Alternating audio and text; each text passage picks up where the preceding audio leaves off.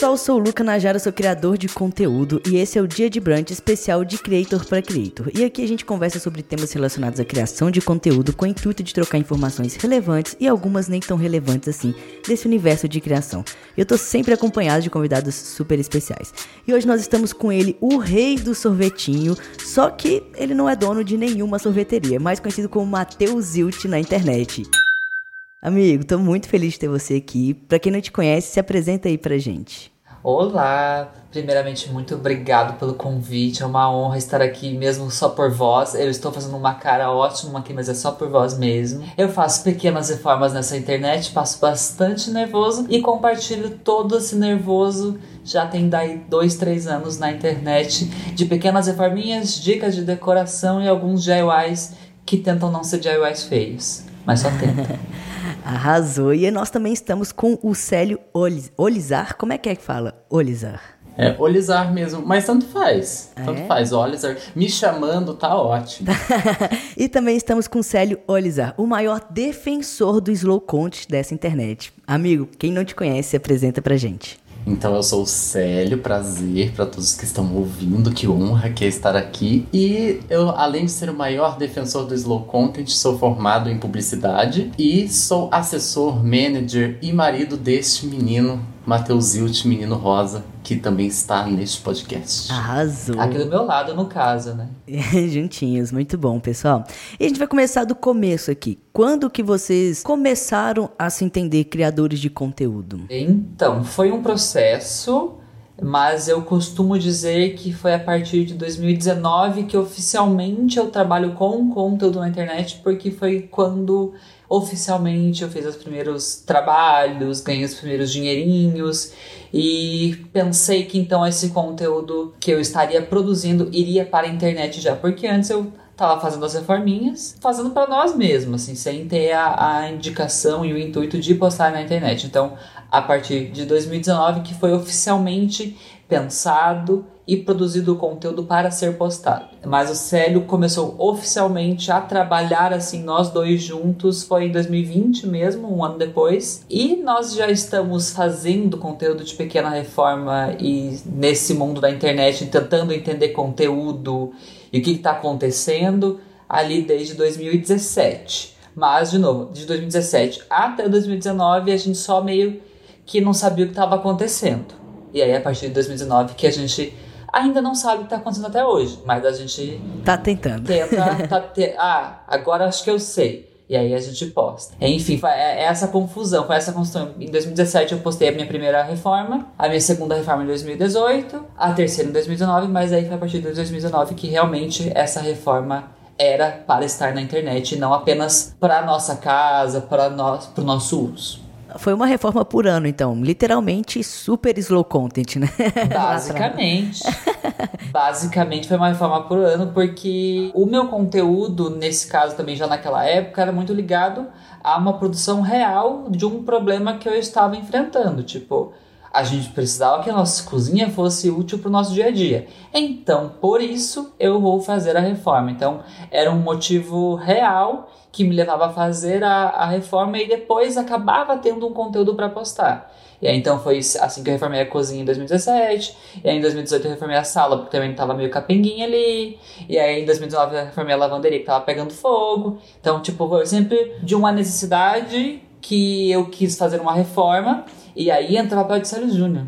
Desculpa, é que o nome dele oficial é Célio Olizar, mas na casa dele é Célio Júnior. E eu não consigo chamar ele de não, é só Célio Júnior para mim. E aí entra Célio Júnior, que naquela época, como a gente tinha outros trabalhos, eu trabalhava como fotógrafo e o Célio como editor de imagem, ele falava, ah, por que, que a gente também não aproveita que você sabe tirar foto e eu sei editar foto, e você tira uma foto dessas coisas que você está fazendo, do processo, do antes, do depois e do durante, e faz alguma coisa com isso. Aí eu falei, não quero. Não. Obrigada. Eu quero fazer porque eu quero ficar quieto. Eu quero fazer em off. Ele, ai, mas em off era tão legal. E aí ele apareceu, ficava no cantinho tirando umas fotos. me irritando. Uhum. Que eu não queria que tirasse a foto. Eu, eu não sei o que eu tô fazendo, eu tô pintando uma parede, mas eu não sei oficialmente o que eu estou fazendo. Não sei se eu quero um registro de você fotografando, fazendo um negócio que eu não sei o que está acontecendo. E aí ele fazia as fotos meio em off, assim, puxava o celular num cantinho, tirava uma fotinho, e a gente teve o primeiro antes depois, que foi o da cozinha. Ótimo. Falei bastante, desculpa. Não, é isso aí. E Célio, como você se apresentou? Você formou em publicidade, né? E nessa época você já tinha uma intenção de trabalhar com alguma coisa relacionada à criação de conteúdo, internet, assim ou não? Veio literalmente depois que o, os conteúdos começaram a dar certo, vamos dizer assim, né? A dar certo no sentido de começaram a ter uma visibilidade maior, né? Nossa, foi exatamente isso que você disse, a segunda opção no caso porque o Matheus trabalhava como fotógrafo mesmo e eu como editor de fotos, como ele falou. E aí, quando ele foi é, fazendo essas reformas e tudo, eu fui vendo que isso, quem sabe, tivesse um potencial de postagem, mas a gente nunca pensou que isso fosse um jeito de, sei lá, ganhar dinheiro ou que as marcas iam vir atrás. A gente nem sabia que isso era possível. A gente só achou que ia ser legal. No caso, eu, né? O Matheus nunca, nunca quis. Nunca achei que ia ser legal, nunca quis eu achei que as pessoas deveriam ver isso, porque o Matheus ele põe a mão na massa e faz as coisas acontecerem de um jeito que é, parece mágico. E eu, gente, isso as pessoas têm que ver isso. E aí então foi do nada, assim. Eu achava que a gente ia continuar sendo fotógrafo e editor, e de repente viramos criadores de conteúdo para internet e eu junto nisso. Então foi super do nada, na loucura, e vendo publicitariamente ao longo do tempo, mas não foi uma coisa assim pensada, premeditada. É, só faltou uma parte da apresentação do Célio Júnior, que ele não falou, que ele também é marido, manager e tal, mas é ele também responsável por gravar o conteúdo e hoje também fotografar o conteúdo. Por que fotografar o conteúdo? Porque a gente brigava muito para fotografar. Porque eu já tava ali meio solto, que ah, meio solto na fotografia na, do antes e depois. E ele não, meticulosamente, ele sabia o enquadramento que ele estava imaginando para a edição de foto que ia vir depois. Então, com o tempo, ele acabou assumindo toda a parte até de captação também, porque além de eu estar cansadinho ali no final da reforma e não ter muito paciência de ainda ter que tirar a foto antes e depois dos detalhes, todas essas coisas, o Célio sabia exatamente o que ele achava interessante mostrar, o que, que ele filmou o que, que seria legal com o que ele já filmou. Então, aí ele também assumiu a parte de captação de todo esse conteúdo e edição. Então, faltou isso também na bio do menino aqui, que não falou. É verdade. Eu acho que é muito legal isso quando a gente tem um casal trabalhando junto, né? Aqui em casa também sou eu e a Bruna. A gente também, outros episódios para trás, a gente entrevistou a Sublinhando, que trabalha com o Luquinhas, o Gui, que trabalha com o Rafa, enfim, todo mundo, que são alguns casais. E é muito bom porque é, a gente se entende, né? A gente sabe o que, que um quer, a gente sabe o que, que o outro precisa. Muito mais fácil do que se a gente fosse contratar outra pessoa. Então acho que flui muito melhor, flui gostoso, né? Então, e não tem horário também, né? Trabalho em casal é. Cada um se vira. É, vai trabalhar no horário do outro, né? Exatamente, a gente até faz, fez e faz algumas gravações, tipo, ai, com equipe diferente, mas é muito diferente do que a gente está acostumado, tipo, de ter aquele controle, ai, será que estão pegando o que eu tô fazendo aqui a borda? E aí, outra hora estão pegando demais um conteúdo que, pô, gente, eu furei errado o negócio aqui, daí isso vocês estão filmando? E coisa que quando tá com a gente esse controle. Uhum não, ah, Sérgio não filma agora que eu nem sei se vai dar certo esse furo. E aí só filma. Então, essas coisinhas é muito melhor, muito, muito, muito melhor ser só nós dois, inclusive de horário, que daí a gente deixa o time-lapse rodando e vai até duas da manhã. Coitado do Sérgio Júnior que ele tem sono, eu não tenho. Eu, a noite é meu momento de pintar a parede. É mesmo? Você posso. é mais notívago? Eu sou totalmente. Eu, eu só parei que não tem luz. Uhum. E eu, eu gosto muito de filmar com a luz da própria janela mesmo, porque senão dá muita interferência de cor nas cores que eu tô pintando. Então, só por causa disso, eu pinto durante o dia e faço arma durante o dia, senão eu faria à noite. Ah, e também porque não pode fazer barulho, né? E também porque a gente não pode fazer barulho à noite. É importante é... lembrar pro Mas prédio, isso, né? esse é o segundo motivo do porquê não. Não é o meu primeiro motivo, é só porque realmente não temos luz. Não, mas queria deixar claro aqui que Matheus respeita as leis Respeito. do prédio, porque tem muita gente que acha que Matheus faz reforma de madrugada. Ele até gostaria, mas ele toma esse cuidado com horários. Quero deixar registrado aqui. A gente sempre avisa para a vizinha de baixo: olha, essa martada não sou eu. Eu não tô fazendo nada. Eu tô deitadinho aqui quietinho. Porque a gente Bateu seis horas, vem aqui brigar na nossa porta que a gente tá cortando uma madeira. Mas aí usou do 11 da noite, batendo, furando, aí ninguém vai atrás. E aí, como acham que é a gente, aí eu sempre tô. Não sou eu. Estou quietinho. Não, eu respeito as legislações desse prédio. Enfim, desculpa. Ah, muito bom. É isso mesmo. É bom deixar registrado pra galera. E, Matheus, vocês têm, assim, um controle muito grande do que vocês produzem, né? E desde sempre você já tinha uma estética definida do que você queria postar. Você decidiu isso porque você sentia falta ou porque faz parte da sua identidade mesmo? Você queria que o vídeo refletisse quem você é ou você queria que o, que o vídeo refletisse alguma coisa que você não estava acostumado a ver, que você sentia falta de assistir? Olha, gostei da sua percepção e acho que tá no meio do caminho dos dois porque eu, como fotógrafo, eu sempre fui muito visual, gostava daquela luz, daquele brilho, de uma coisa assim mais que trouxesse um aconchego e quisesse ser consumido aquele conteúdo. E ao mesmo tempo, como uma pessoa normal que queria alguma coisa para fazer reforma em casa, eu achava os conteúdos existentes muito técnicos extremamente técnicos e secos. Tipo, era descrito o que estava acontecendo com termos que pessoas comuns não tem acesso, só quem fez a faculdade de arquitetura ou design interiores ou até engenharia, com termos muito focados mais para coisa técnica. Ah, e aqui usei um cimento AC3. o que diabos é um cimento AC3? Alguém me fala? Ninguém falava. Então, eu, eu sentia essa falta e também a falta do humor, porque esse conteúdo estava sempre muito seco. Voltando lá para 2017, que é realmente a primeira vez que eu entrei com esse conteúdo, que o Sally falou para eu postar, eu falei, Tá, eu vou postar. Tinha acabado de surgir os stories, mais ou menos ali. Falei, ah, vou postar, é, quero postar nos stories, então contando uma historinha do por que a gente fez essa reforma, porque também sempre fui muito apegado a não ficar com um conteúdo vazio. Ai, eu fiz essa reforma porque. Ai, eu queria tanto uma bancada de mármore.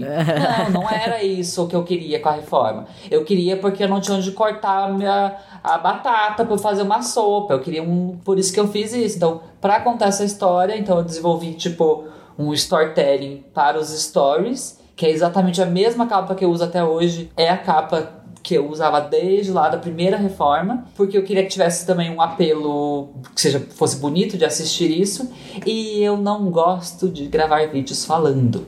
Então eu me baseava 100% nas fotos que a gente tinha, do antes e depois, durante, e as fotos bonitinhas que o Sérgio tirava e tratava. Porque eu não gostava realmente de ter que falar. Eu ainda não gosto de ter que falar, tipo, eu, eu falando enquanto eu estou cortando uma madeira que eu estou 100% puto, parar para falar, agora eu estou cortando uma madeira.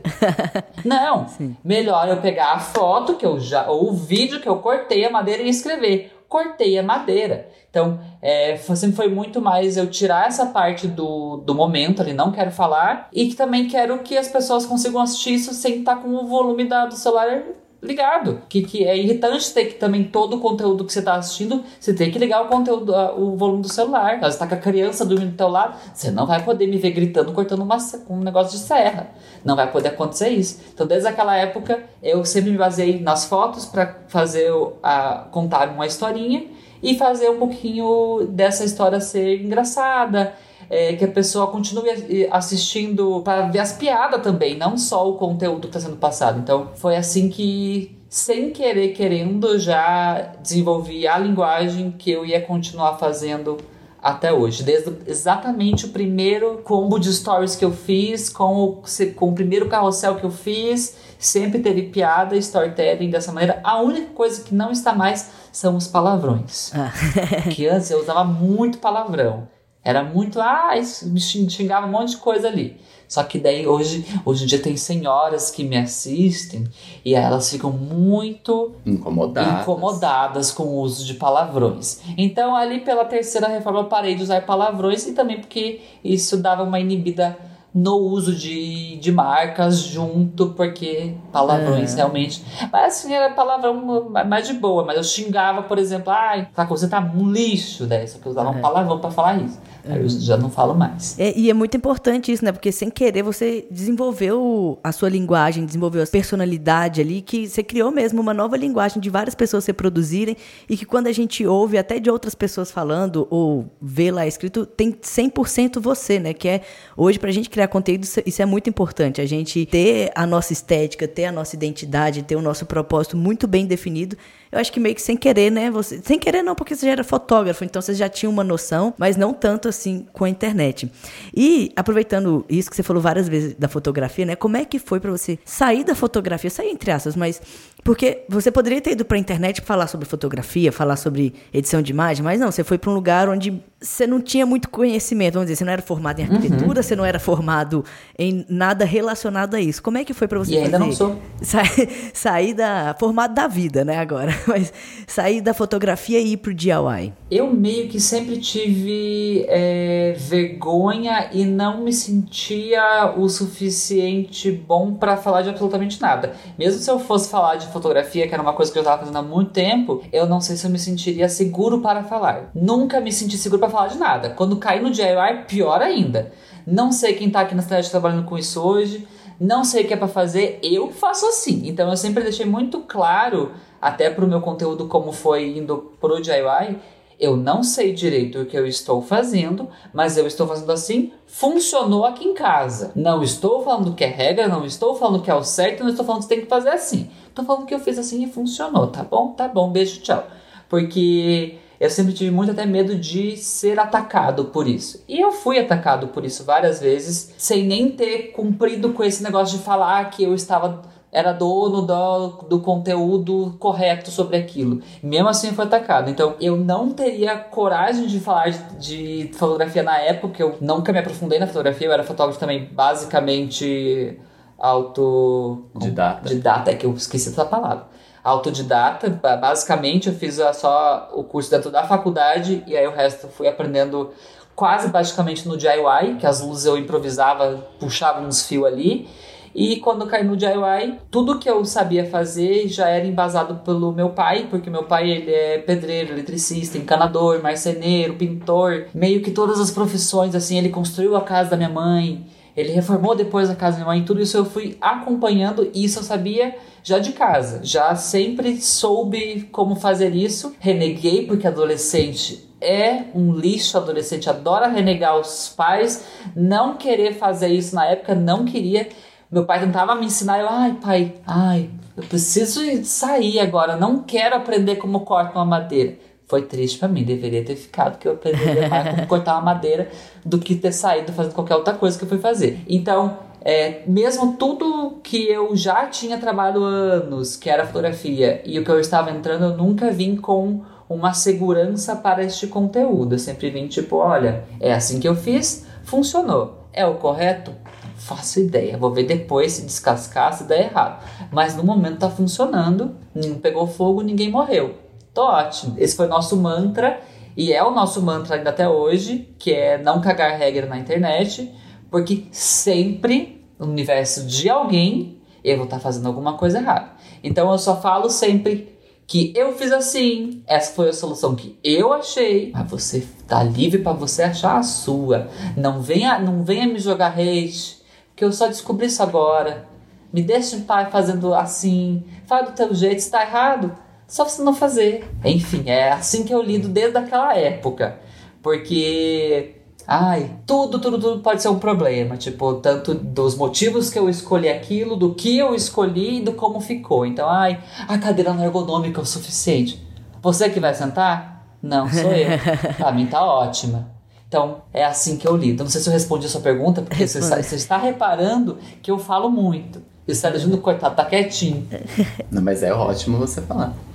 Então, arrasou. Isso é bom quando fala, né? Porque aí a conversa flui. Porque a gente acha mesmo na internet que a gente precisa ser super especialista para falar de alguma coisa, mas nem sempre precisa ser assim. A gente tem que tomar cuidado, né? Que tem coisas que sim, você tem que ter mais responsabilidade para falar, mas a gente também pode expressar a nossa forma de fazer e de ver algumas coisas, né? E vocês já entraram sendo super slow content. E, Célio, você que é o super defensor, né? Tem até é, os destaques no Instagram defendendo o slow content. Explica pra gente exatamente o que, que é esse slow content, né? Porque a gente tem falado cada vez mais sobre isso e, e cada vez mais tem surgido outros criadores também que estão adeptos desse slow content. O slow content ele vem muito da pegada do slow food, do slow fashion. Então esse slow ele é realmente produzir mais devagar, mas também de uma forma mais responsável de uma forma mais bem pensada, porque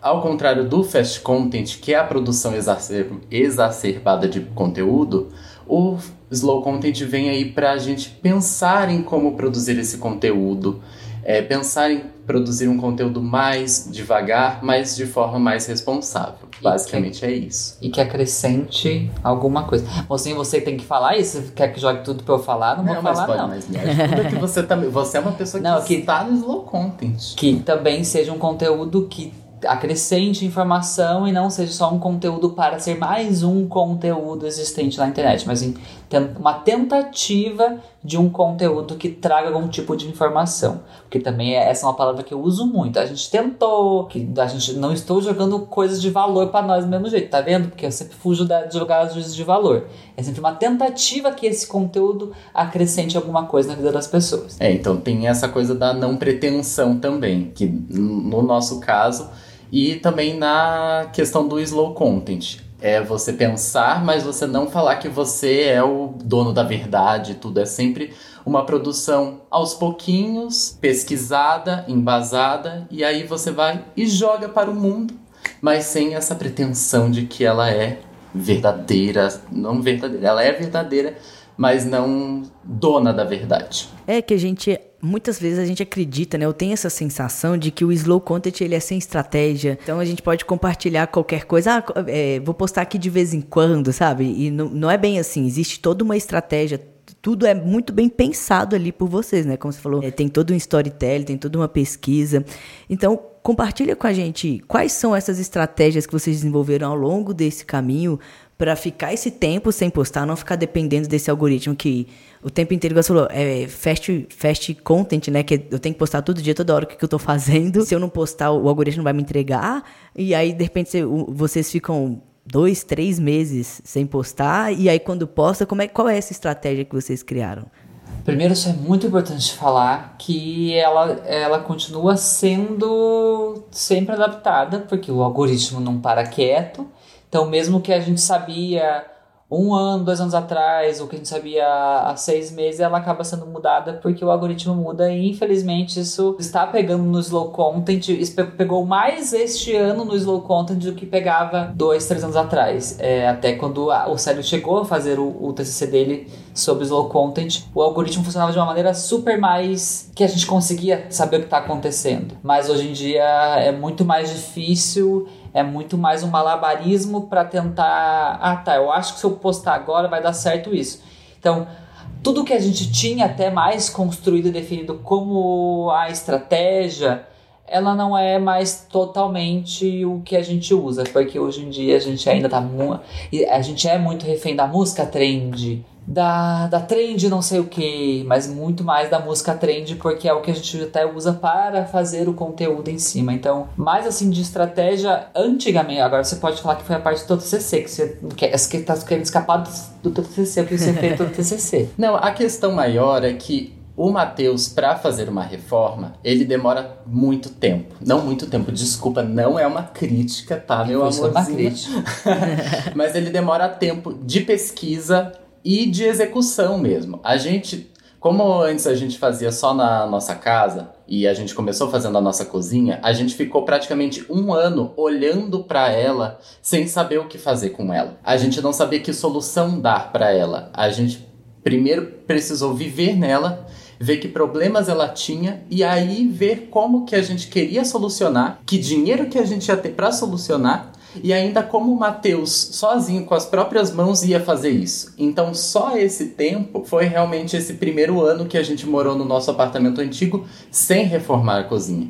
E aí, quando a gente realmente resolveu que o Matheus ia reformar, eu falei: não, mas você só vai reformar se a gente gravar mais ou menos e você postar isso. Aí que veio o processo ser executado e depois disso ainda teve a produção das fotos e de tudo para ir ser postado. Então todo esse tempo é um tempo que demora e aí não o que eu quero dizer com isso é que não tem como o Matheus ser fast content, porque todo esse processo ele é muito devagar. É, eu até consigo ser mais fast content num conteúdo mais raso, mais superficial do, de conteúdo mesmo, tipo, ah, eu não vou construir um móvel. Eu vou pegar um móvel que eu tenho aqui e colocar ali. Aí com isso eu consigo ser mais fast content quando é uma decoração mais levinha. Só que daí isso não traz profundidade do conteúdo e não traz realmente uma verdade. Então, é, um, é mais um cenário, é mais uma coisa para fazer o conteúdo rapidinho ali, mas ele não, não, tem, não tem muita conexão com a pessoa que tá assistindo, porque não é um problema real. Então, tipo, estou com um vazamento, como que eu resolvi isso? Demorou uma semana para resolver esse vazamento. Então, tipo, é, esses pontos de conectividade que trazem a vida real que a pessoa que tá assistindo talvez tenha passado por alguma coisinha daquilo, é o que trazem também o conteúdo para uma veracidade e que ele fique mais forte, porque a pessoa vai ter realmente mais uma conexão com ele. Então, toda vez que é um conteúdo de reforma mesmo, na nossa casa ou na casa de alguém, vai demorar para produzir. Porque vou enfrentar problemas reais, solucionar os problemas reais, gravar os problemas reais e aí transformar isso em conteúdo. Então, muito do engajamento, da interação, são por causa das reformas serem reais, problemas reais, e aí a pessoa ter essa conexão. Então, é, é nisso também que a gente nunca quis fugir muito. Ai, eu consigo fazer rapidinho com uma, parede, uma pintura redonda. Só que isso é um conteúdo superficial porque é uma parede que não vai ter utilidade. Quando não tem utilidade, a pessoa fala, ai, deve ser uma publi. É, não vai assistir, não vai se conectar e não vai ter, não vai trazer engajamento e também não vai usar esse conteúdo para nada. Então, tem, eu tenho esses dois momentos hoje na internet, um momento realmente de reforma real, que é o que eu gosto de fazer e é o que eu gosto de postar, mas essa reforma real vai demorar para produzir, porque eu preciso solucionar realmente os problemas. E o conteúdo mais fast, que mesmo assim não é fast, porque eu tenho que mesmo assim pintar a parede, furar a parede, tapar a parede, depois botar tudo de branco por cima, ainda assim ele não é o suficiente para a pessoa se conectar 100% das vezes. Mas eu tenho esses dois momentos na internet hoje de um conteúdo vida mais real e um conteúdo mais cenário, só para dar mais umas dicasinhas também para não desaparecer tanto tempo, que senão eu vou ficar um ano sem postar nada. Sim. É, o slow content ele requer muito é, que a gente tenha muitos valores e propósitos, né? Ter uma construção mais aberta mesmo com a nossa comunidade. E vocês fazem isso assim maravilhosamente bem. E a comunidade que vocês construíram é, entendem isso e vocês sentem que elas entendem isso? Ou vocês ainda sentem alguma, alguma cobrança assim, nossa, mas podia postar um pouquinho mais, some muito? É ambíguo porque to, quem tá com a gente desde o comecinho é bem de boa, sabe que vou assumir, sabe que eu vou voltar. Mas as pessoas que vieram recentemente e acabaram talvez caindo num mês que eu postei mais conteúdo, ela, elas ficam me cobrando. Ter, a coisa que me dá mais, assim, tipo, susto de ansiedade é quando eu acordo com três pessoas debatendo num post de 2020 o que aconteceu comigo. Porque eu não posto há quatro meses. Porque daí a pessoa acha que eu morri. A pessoa acha que eu desisti de fazer conteúdo. Porque para as pessoas, a pessoa que trabalha com a internet, ela tem que estar ali todos os dias. Porque é isso que ela faz na vida dela o que, que ela está fazendo se ela não está aqui me servindo conteúdo. Uhum. Então, essas são as vezes que eu mais levei susto. Tipo, eu acordei com três pessoas debatendo o que aconteceu com ele. Ai, não sei. Aí eu fui ver no Google. A terceira coisa que aparecia depois de Matheus Wilt era o que aconteceu com o Matheus Wilt. porque eu não postava há quatro meses. Até daí que eu recebi a ligação do Instagram perguntar o que aconteceu comigo, porque eu não postava há cinco meses. E aí eu também tive que falar, moço, olha, moço, além de eu ter sumido há tanto tempo porque eu estava com a minha mãe internada, se recuperando de uma cirurgia de câncer na minha cidade de Natal, então eu não tinha o que fazer de conteúdo lá na minha cidade de Natal, eu não voltei bem, eu voltei, eu quero ficar quietinho. Eu, agora eu não quero postar conteúdo. Quando eu postar conteúdo, vocês tá, tá todo mundo avisado. Estou postando conteúdo, estou voltando, voltei. Isso eu fui avisando, ó. Não estou postando conteúdo porque estou internado com a minha mãe. Ainda estou aqui internado com a minha mãe. Olha, estou aqui ainda. Só que por ter distância, às vezes, de uma, duas semanas ou um mês entre cada uma dessas postagens, a pessoa que viu aquele não viu o segundo. A pessoa que viu o segundo não viu o terceiro, e aí virou uma desinformação e as pessoas vêm dar aquela cobrança do tipo. E aí, você desistiu do canal? É a coisa que eu mais leio. É se eu desistir do canal, se eu não faço mais vídeos, até esses dias no Twitter a gente leu, tipo, que eu estava desempregado, porque eu não estava mais fazendo conteúdo para a internet. Perdeu tudo. O caso O do... drama de Matheus. Mas assim, eu lido de boa com isso porque, de novo, eu sei fazer, eu sei o que eu estou fazendo. E, infelizmente, hoje em dia a gente não tem mais aquela garantia que, mesmo voltando daqui seis meses com conteúdo que eu considero super forte, não sei se vai engajar. Porque realmente as estratégias de entrega têm mudado. Mas eu continuo fazendo porque eu gosto, eu continuo fazendo a reforma porque eu gosto, quero fazer, estou incomodado com aquele cômodo daquele jeito, então eu vou fazer de qualquer maneira. Aí respondendo agora de novo a pergunta, continua é, tendo essa cobrança porque sempre acaba reciclando o povo que vai e vem, né? Tipo, às vezes uma pessoa, nossa, não quero mais assistir, mas não demora muito. Ah, eu vou, vou para outro lugar lá que eu vejo gente fazendo mais rápido. Aí ela para de me seguir. E aí vem uma pessoa nova que nunca viu nada na minha vida, tá vendo um post de 2017, achando que eu postei semana passada, e aí me cobra cadê o conteúdo novo. Porque ela nem viu a data que tava aquele conteúdo que ela tava comentando. Mas enfim, então, é um ciclo sem fim, desde que eu comecei a postar na internet, porque no primeiro ano eu não estava postando porque eu trabalho com isso, estava postando porque eu reformei a minha casa. Então tava sempre aquelas pessoas, posta mais reformas. E eu lá fotografando uma maquiagem pra uma marca. E tipo, calma, gente, eu não trabalho com isso. E aí hoje em dia mesmo trabalhando com isso, é difícil as pessoas entenderem que eu não estou mentindo, que é só nós dois que fazemos o conteúdo. Porque as, muita gente acha que eu estou mentindo, que eu estou ali na frente é, pintando a parede, mas que eu passo assim uma, uma demãozinha no rolinho, eu saio, entra 35 pintores, executam, eu entro, dou a, a última demão. E tá pronto o sorvetinho. Terminei. e tá pronto o sorvetinho. E isso às vezes num vídeo que é uma time-lapse. Que é literalmente que eu estou pintando. Então, mesmo tendo esse conteúdo que mostra que eu estou fazendo o que eu estou pintando, as pessoas às vezes não entendem que sou eu que estou fazendo e que isso é uma time-lapse acelerada às vezes de uns 3, 4 dias e que esse conteúdo vai demorar para ser produzido porque ele é feito somente por nós dois. Enfim, então isso ainda entra em conjunto da sua resposta. Você tá vendo que eu estou fazendo resposta praticamente do Enem. É uma resposta elaborada. Sim, eu tô ela em etapas. Vamos dar a nota depois. Mas assim, a maioria dos seguidores entende, só também indo pro, pro, pro lado. A maioria entende e fala tipo, ai Matheus, que bom te ver de volta. Que bom te ver, mas se precisar sumir, some, que tá tudo bem, que a gente sabe que quando você voltar vai ter coisa legal. Tipo, isso é uma resposta que vem Isso que vem. geralmente. Então tá, tu, Tá tudo tudo bem. bem. é- Acho que a maioria postei- consegue entender, né? Eu acho que são essas pequenas pessoas mesmo, bem aleatórias, que não entendem que é, a sua criação é essa, né? Demorada. Exatamente. E aí, de vez em quando, você posta uma coisa ou outra. Ou até também cria um conteúdo reciclável, né? Vocês fazem muito isso. Tipo, pega alguma coisa que tá no YouTube e transforma no feed, num Reels, num, enfim, algum outro post. Quando vocês fazem isso, vocês planejam isso ou cada postagem, cada reforma depende?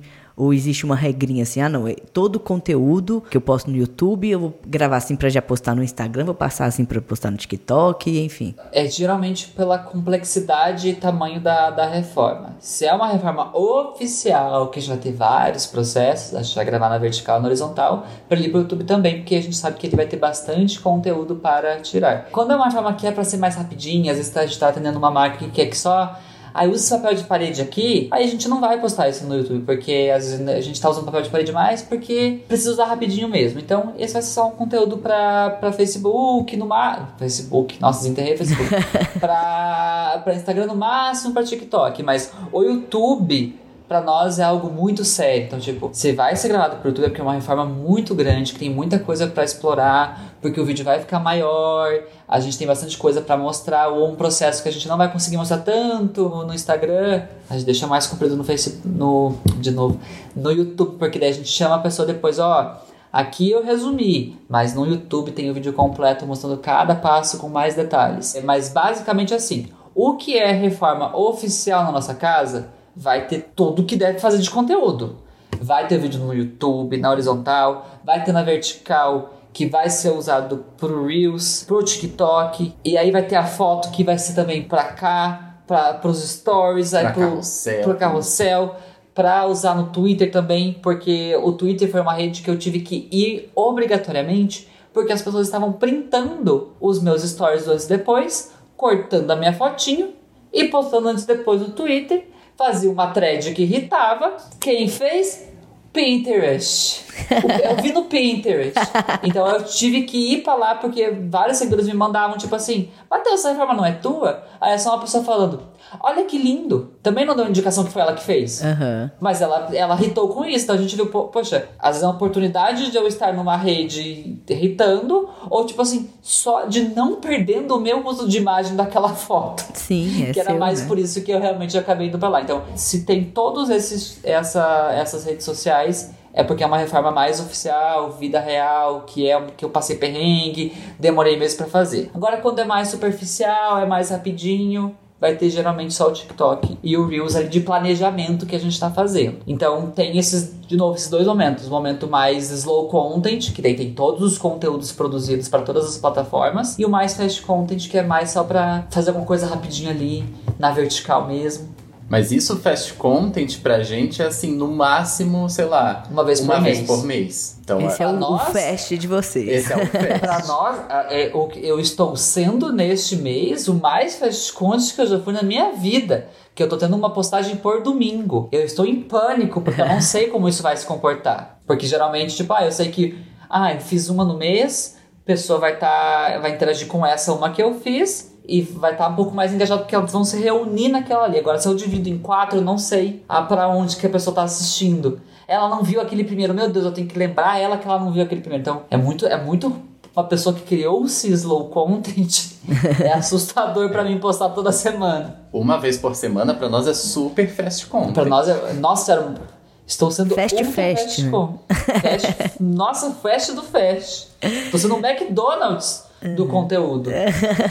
E o Célio, ele até falou também, né, que ele vê o YouTube como quase que tipo um stream, né? Você não vê só a série, o seu, seu filme favorito toda semana, o ano inteiro, né? Você vê temporadas e tudo. Então, o, o YouTube vocês veem dessa forma também, né? Eu vou postar aqui uma, uma reforma é uma temporada. Na próxima temporada a gente vê outra reforma. É mais ou menos por aí, né? Exatamente. E, e a gente também entende, entende que tem pessoas que têm um conteúdo mais aprofundado, com vídeos super compridos e que conseguem ser fast, fast content e que educaram as pessoas que assistem eles que eles vão ser fast content mesmo com esse conteúdo todos os dias. A gente sabe que tem muita gente assim, por exemplo.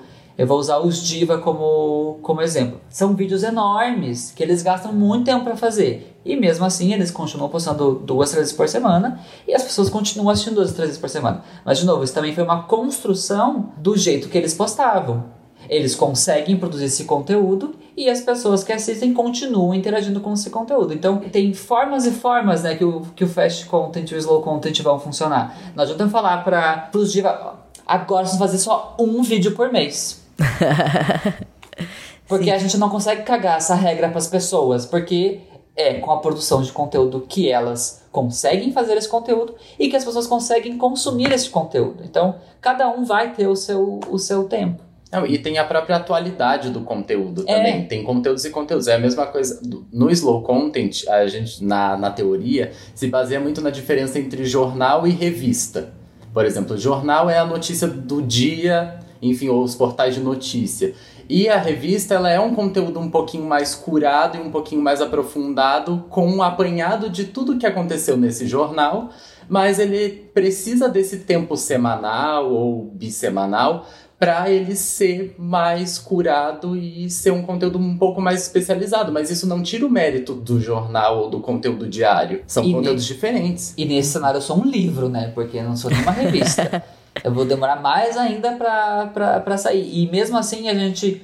O conteúdo que a gente fez em 2017, eu conseguiria postar hoje. Porque tá do jeito que eu faria ainda hoje a cozinha preta, que foi a cozinha, a primeira cozinha que, a primeira reforma que eu fiz foi essa cozinha preta. Eu faria exatamente ela do mesmo jeito hoje. Então, é isso que também é, faz parte do slow content para nós, que a gente é consistente com o que a gente faria tendo um mês ou tendo cinco anos. Eu faria do mesmo jeito aquela reforma hoje postaria ela do mesmo jeito que eu postei naquele dia. Então, isso pra gente a gente consegue ser muito coeso com esse conteúdo, porque se eu fiz desse jeito, porque era esse o único jeito que eu conseguiria fazer.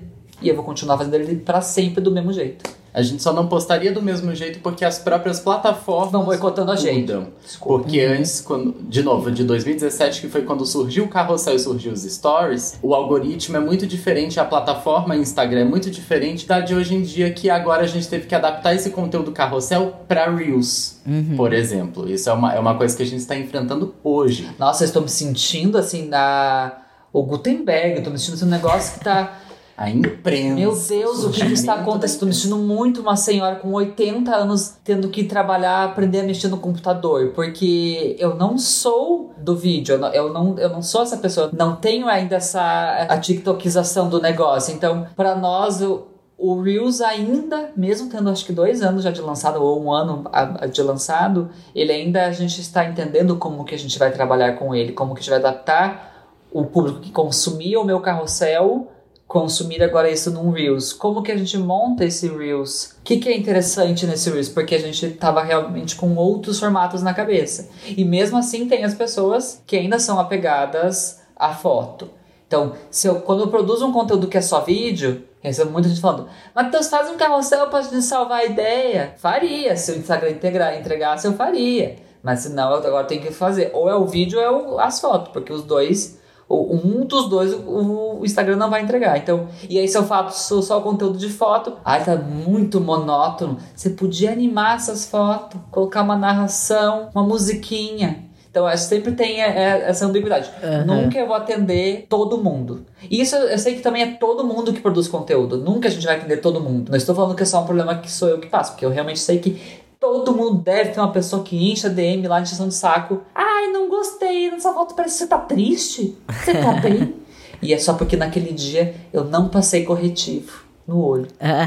e a pessoa acha que eu estou doente, porque eu não passei um pozinho. Você sabe que eu sou minimalista, né? Então eu tenho pouquíssimas roupas, assim. Eu sou do Slow Fast, né? e aí eu posso. Só que eu faço conteúdo de roupa. Só que meio que é uma mistura de, de poucas roupas que eu tenho, sabe? Então eu só dou a ideia ali para você conseguir também usar as mesmas roupas que você tem, se você tem pouca roupa como eu. E aí as pessoas comentam: Mas eu já vi essa roupa. Ah, mas eu já vi essa blusa. É óbvio que você já viu, porque eu não Sim. tenho muito mais que isso. Que bom que você tá vendo essa, né? Faz parte de quem você é, pelo amor de Deus. Me respeita. Me respeita. Respeita meu guarda-roupa. Existe uma coisa chamada máquina de lavar? Por favor, eu lavo é? minhas roupas e uso elas várias vezes. Obrigado. Exatamente. E entrando pra publi, assim, né? Como é que vocês conseguem conciliar isso, assim, do, do slow content e aí chega uma publicidade? Como é que vocês fazem? Geralmente a gente não faz. Foi, um, foi uma batalha a gente entender o que, que, o que, que ia acontecer. Porque bem, bem, bem no começo do meu conteúdo mais orgânico, que é a reforma total, eu fazer umas gambiarra, tipo, ai, essa, essa pia tá muito cara, vou pegar a mais baratinha e vou fazer um negocinho ali e vou fingir que é a mais cara. E a gente foi vendo que foi tendo essa dificuldade de como inserir a marca e que, que a pessoa perceba naturalmente aquela questão da marca, que não seja uma coisa forçada e mesmo assim assista o conteúdo, não, não, não passe de lado o conteúdo. Então foi também foi um processo. Até hoje, assim, é muito difícil a gente conseguir no conteúdo total que vai pro YouTube ter uma super presença de marca. Porque eu estou debochando, às vezes, do que não deu certo, que eu passei na parede, descascou, aí eu vou debochar disso. Então, ainda, ainda no, nesse conteúdo é um processo que são poucas coisas que a gente consegue colocar de marca e de publi propriamente dito. Até porque, para incluir, incluir a publi num conteúdo que a gente não sabe quando vai ficar pronto, é muito difícil. Porque eu comecei agora a reforma. Se eu vou terminar ela em janeiro, não sei. Posso terminar em julho, também não sei. Então, para quando que eu falo pra marca que eu vou entregar esse conteúdo? Não sei, porque eu tô fazendo ainda. Então, a gente dividiu de novo, os momentos. Todo mundo que entende esses termos, ó. No caso das marcas. Toda, toda marca que entende esses termos, ó. Tô fazendo hoje, não sei quando eu vou terminar. Quando eu terminar, eu vou falar de você, tá bom? Então tá bom. Aí a gente insere ela. Se não, eu uso, a marca já não, já não tem mais interesse. Tudo bem, continuei usando aqui no negócio e depois eu só dou os créditos, tipo, ó, tal coisa é de tal marca, mas não necessariamente vira uma publi porque eu só usei aquilo da, da marca. Então, hoje a gente, a gente dá preferência para as marcas que entendem que o conteúdo vai ser assim, se ela quer aquele conteúdo, se ela chegou até mim por causa daquele conteúdo, esses são os termos. Mas no segundo momento é fazer uma coisa mais superficial. Ó, eu consigo falar assim agora pra você. Pode ser? Pode ser. E aí, esse segundo conteúdo um pouco mais superficial, mas que eu vou conseguir falar da marca. Mas ainda, para nós, os momentos que a gente consegue incluir oficialmente nas nossas reformas são os momentos que as pessoas vão ter mais interação com isso e elas vão comprar mais. É não, você usou isso, é- isso é bom mesmo. E eu realmente, se eu coloquei isso na minha reforma, é porque eu realmente acredito nela, gosto dessa marca, gosto disso que eu usei. E aí, desligado de cronograma da marca. O cronograma da marca foi pro espaço, porque a gente realmente não vai saber quando isso vai oficialmente ficar pronto. Então, para incluir, demorou pra gente conseguir saber o que, que a gente ia fazer. E quando precisa muito que esse conteúdo seja para esse mês, eu falo, ó, consigo fazer uma mini reforma, uma reforminha, uma paredinha só, uma dica. Aí você consegue entrar como para eu falar sobre você. Mas se não, na minha reforma você vai ter que esperar um pouquinho mais. E ainda tem que ter a ver com, com você, E né? tem que ter a Porque ver com a marca X que, que é tipo, sei lá, falar de, não sei, ou de passo de dente, seguro viagem, quer que o Matheus faça uma reforma com isso. E aí, tipo, Ah, Hum. hum, olha, não consigo ver a, a inserção disso nesse conteúdo, mas muito obrigado.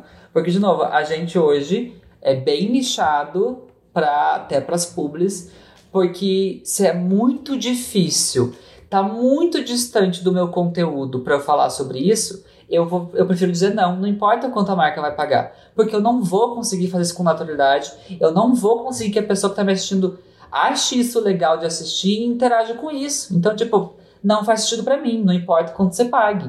Desculpa, próximo. Não, e o público mesmo vai sentir que o Matheus ele sempre falou de um jeito e, e falou de determinados produtos. E aí de repente ele vai e fala de uma coisa nada a ver. Ei, o que que tá acontecendo com o meu Matheus? As pessoas, elas. Às vezes o Matheus sai um pouquinho do tom que ele fala, as pessoas já ficam. Matheus, mas tá tudo bem? Matheus, o que que aconteceu? Então, o Matheus sempre teve essa naturalidade de falar com um público tão grande que se a gente põe uma pedra no meio, a pessoa vai ficar meio arisca. Enfim. E, e ainda em relação a publi e as marcas, eu acho que a gente deve ser odiado. Deve ter alguns grupos de WhatsApp aí que falam: Nossa, mas é insuportável trabalhar com esse Matheus, hein? Não chama mais. Porque eu sou chato. Você quer que eu poste? Eu vou postar sim. Senão, você vai passar na TV. Senão você vai passar em outro lugar. Você não vai passar no meu Instagram isso. Eu vou postar assim.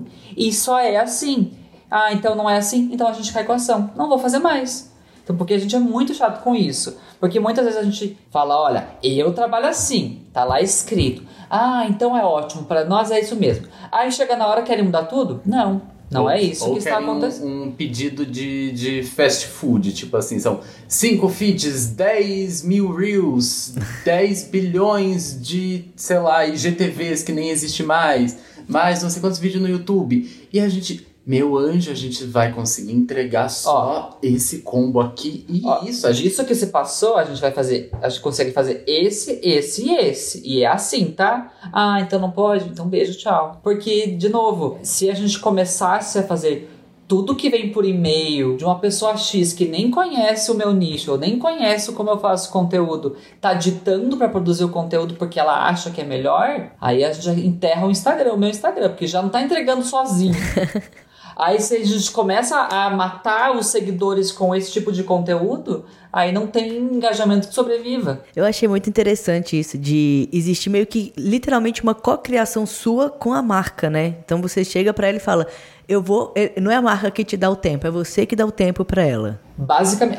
Ah, assim você fala, tá lindo, Assim você falando, ai, mandou horrores. Não, eu tento tento ser mais ou menos assim, mas é basicamente, olha, com esse cronograma, sendo realista, a gente consegue fazer isso. Uhum. Ai, mas a gente quer que tenha tal coisa. Ah, então eu preciso que seja dois meses em vez de um mês só. Então a gente fica tenta negociar, negociar, negociar. Ó, é isso que dá pra fazer agora. Infelizmente, gosto de vocês, mas infelizmente é isso. E, e vocês têm um editorial muito bem definido, então você sabe muito bem o que vai, o que consegue entregar, o tempo que, que demora cada coisa. Então isso facilita também para vocês entenderem o tempo que vocês vão ter para produzir aquilo, né? E qual foi o, a publi mais rápida e a mais demorada que vocês já fizeram? Essa pergunta tinha que sido enviada antes pra gente dar uma pesquisa. é, uma... Mas pode ser assim, de cabeça, assim, alguma que vocês lembram, assim, que, nossa, essa aqui eu gastei tempo, né? E dinheiro também pode ser. assim, basicamente, as publis mesmo que demora conteúdo, demora tempo para fazer são as que são várias opções três opções de pintura, três cantinhos, essas demoram mais para fazer porque um, dois dias para fazer um cenário, aí pinto de branco à noite, aí no outro dia gravo o segundo cenário, então esses é que mais demora para fazer. E eu acho que foi tipo duas semanas para fazer um vídeo com quatro ideias, com três ideias. Agora não vou saber exatamente qual, mas eu acho que foi das paredes de outono. Mas isso específico de uma publi de demanda, assim, ó, a isso. gente precisa disso, exatamente disso, assim, assim, assim. Aí foi, foi isso, porque de reforma reforma que a gente poderia chamar de publi foi, é. sei lá, três meses. É, não, de, de, da, da reforma, assim, que eu passei muito tempo fazendo, foi a reforma da nossa cozinha, que demorou três meses para eu fazer, que cada semana uma coisa dava errado. Cada, cada semana uma pia que rachava, um negócio diferente, daí... Só que daí não era um, realmente um conteúdo de publi, era um conteúdo patrocinado pela minha marca maior, mas não era tudo que eu estava fazendo ali não era uma publi. Então, tipo, só o patrocínio demorou para uhum. ter um resultado, porque demorei para conseguir produzir e foi as coisas dando errado. Aí foram três meses. Aí de um conteúdo exclusivo feito para publi, eu acho que foi umas duas semanas, que daí foi tipo é esses vídeos que realmente tem que fazer vários cenários, várias coisas com o mesmo produto. E mais rápido, dá para falar exatamente o que, que foi? Marca e tal. foi mais rápido foi da Dominus, que a gente teve que tirar uma foto e eu mordi uma pizza. Aí era esse o conteúdo. Porque era no começo de uma reforma, era para falar que, que ia até a promoção tal, mas ia começar. A gente achou uma brecha, tipo assim: olha, a gente vai entrar em reforma. Então a gente pode dizer que essa é uma comida rápida, que é boa para esse começo de reforma, então vai ser isso aí, tipo. É isso, se não for isso, não tem. Ok, aí foi isso. Então, tipo, essa foi mais rápida porque eu só tive que estar de banho tomado com uma roupa rosa e mordi a pizza. Aí o resto, resto fiz ali, digitei no Store, mas de, não, não foi muito tempo de produção. Então acho que esses, esses são os dois momentos de rápido e, e devagar. Aqui, nesse caso, não é uma publi, mas a Domino's sempre me salva também. Eu não sei o que, que eles fazem, assim, eu acho que eles esquentam na, na entrega, assim, porque demora 15 minutos no máximo. É muito rápido. Pra entregar aqui em casa. Eu falo assim, inclusive Domino's, pode mandar aqui pra casa também, tranquilamente. Esse conteúdo não é patrocinado não, não. pela Domino's, a gente só está falando mesmo, assim, solto. Joguei. Se chegar, chegou. a gente tá jogando por ué. Mas, como vocês dizem muitos nãos, né, pra publicidade, ou até conteúdos pagos, assim, qual que é a maior fonte de renda de vocês hoje? Como vocês veem o futuro?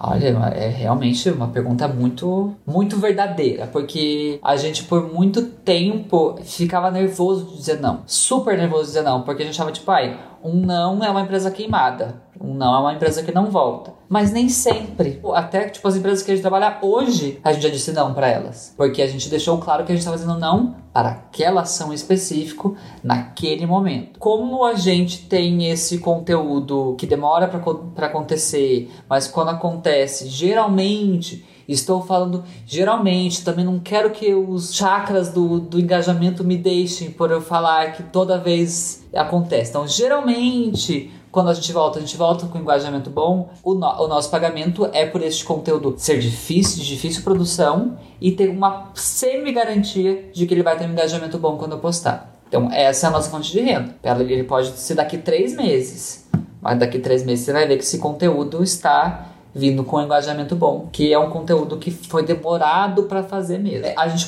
é 100% do nosso dinheiro, 100% mesmo, é da, da criação de conteúdo com a internet. Ganho zero dinheiro do YouTube, o YouTube me odeia. O YouTube, assim, ele poderia dar na minha cara que eu não ia nem sentir, porque faz um ano que eu não posto no, no YouTube. Porque a é. gente até chegou a ter uma renda boa de YouTube, é, bem no começo da pandemia, que eu postei dois vídeos em um mês. Aí ali entregou, ali foi incrível. Mas aí, como o meu conteúdo ainda pro YouTube é menor ainda, é uma renda muito baixa. Então, de plataforma, a gente não ganha nada de nenhuma plataforma. É nosso sempre conteúdo patrocinado, essa a inserção natural de uma marca num conteúdo, essa é a nossa renda e continua sendo, porque felizmente do meu tipo de conteúdo eu consigo ter marcas que elas são sempre necessárias. Exemplo, eu não tenho como fazer uma reforma sem pelo menos pintar de branco ou cômodo de novo. Então eu vou sempre usar tinta. Não importa se para pintar super colorido ou para pintar de novo de branco. Então a tinta ela vai estar sempre presente. Então tendo essas coisas que em todos os cenários elas vão estar, é mais fácil da gente ter essa relação com essas marcas. E é, e é nisso que a gente continua.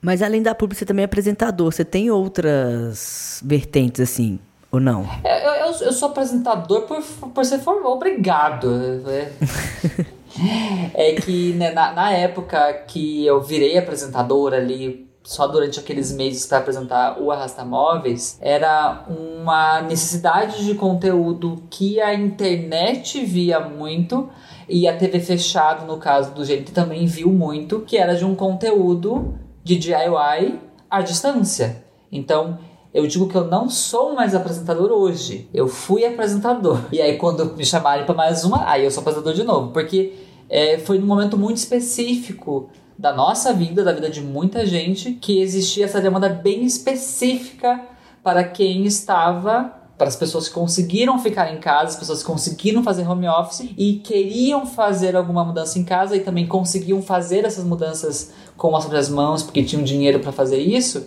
Então, nesse nicho eu fui apresentador. E aí foi um treinamento muito difícil para mim, porque de novo, como vocês já sabem, eu não gosto de falar, só quando tô conversando. Conversar, eu converso qualquer hora do dia. Aí menos de manhã muito cedo, aí realmente não converso. Mas apresentar, mesmo tendo feito uma faculdade de jornalismo, eu nunca gostei de apresentar. Eu sempre fiquei muito nervoso com apresentar. Eu nunca me senti uma pessoa que conseguisse ser aquela pessoa mais professora. Ah, você está com um problema nisso? Eu sei o que vai solucionar e eu entrar com a solução. Então, tipo, foi um treinamentozinho ali que, que teve que acontecer. Demorou ali dois episódios para eu aquecer para eu conseguir ser apresentador. E foi também muito graças à paciência de todo mundo que estava ali na produção, porque eu falei várias vezes, olha, eu não sou apresentador. Eu sou uma eu sou o Charlie Chaplin da decoração. Eu faço decoração muda. Eu não não vai ter som. Eu vou estar tá só fazendo ali, eu não tenho que falar nada, tá bom? Tá bom. Agora, como vocês estão exigindo que eu fale alguma coisa, vocês vão ter que ter um pouquinho de paciência e me ensinar como que eu vou falar isso e ter a paciência que eu vou errar. E aí foi um treinamento, foi todo mundo muito querido e até muito do eu tá conseguindo falar tudo isso que eu tô falando com vocês hoje veio desse treinamento da, da apresentação. Porque mesmo assim, quando eu tinha que falar num callzinho, numa reunião, num telefonema, eu sempre falei muito, é isso. E eu não falava mais nada. E aí foi naquele momento que eu percebi que eu fui educado, tipo assim, você precisa dar conteúdo pra gente. Você não pode uhum. responder sim e não. Você tem que falar. Fala qualquer coisa que depois a gente vê o que a gente vai usar. E aí é desse treinamento que Na edição resolve, né? Na edição resolve, mas tem que, tem que falar. Para menos a gente não consegue, para mais a gente consegue. Então só fala. Então, e, e aí, tanto que olha o Sérgio Júnior como tá quietinho aqui, porque ele não passou tá por em esse silêncio, né? Ele ainda tá do jeito que a gente era ali em 2020, que a gente dava sim, não, aham, e não respondia nada. Não, mas eu até quero mandar um beijo para a Bárbara e Vicente. Nossos diretores. Muito. Bárbara e Vicente realmente foram muito pacientes. Enfim, eu me vejo voltando para fazer outras coisas de conteúdo como apresentação. Só que o, o jeito de criar conteúdo pra TV é muito diferente do criar conteúdo pra internet. E isso assim, foi um baque muito grande para nós, porque se o fast content pra plataforma tem que existir, o fast content pra gravação de TV é pior ainda.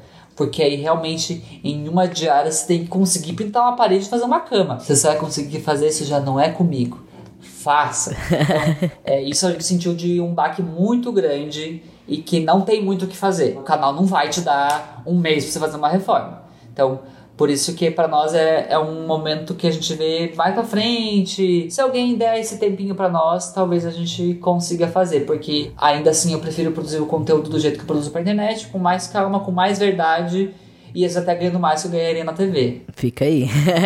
no futuro, assim, vocês é, pensam em continuar com publicidade ou vocês pensam outras formas, assim, para além da publicidade, tipo um apoia-se, sei lá, um e-book, alguma coisa paga, assim, um produto de vocês? Olha, a gente tem tido bastante essa demanda. Muita, muita gente vem atrás de plataformas para fazer curso, para fazer esse conteúdo mais assim de investimento, né? Porque daí vai ser um produto comprado. Mas eu tenho muita dificuldade em me ver fazendo isso. O Célio, eu acho que como ele tá mais na parte acadêmica, porque o Célio, o Célio gosta muito de escrever. Então, tá vendo que ele não tá nem falando, que ele tá só balançando a cabeça. ele balançou a cabeça, tá, pessoal? é.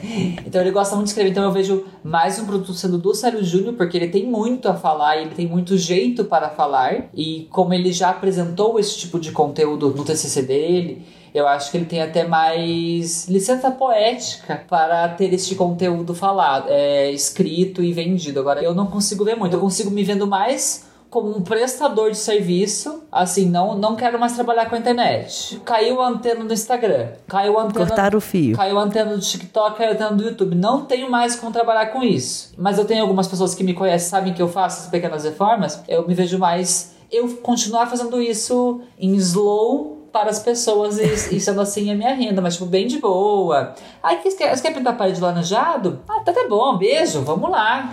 É, tá, é isso, é sobre isso, mas tipo, é pra internet, como eu tenho muito, não vou pintar dessa cor, então é uma coisa que eu vou ter que reaprender se eu fosse cair para essa coisa mais slow, tipo, cair o fim dos tempos, acabou a internet, o Célio já vejo que ele vai, ele consegue mais uma parte educacional, consegue falar muito de produção de conteúdo, edição desse tipo de conteúdo de reforma, de DIY. É, eu cairia mais na prestação de serviço para as pessoas.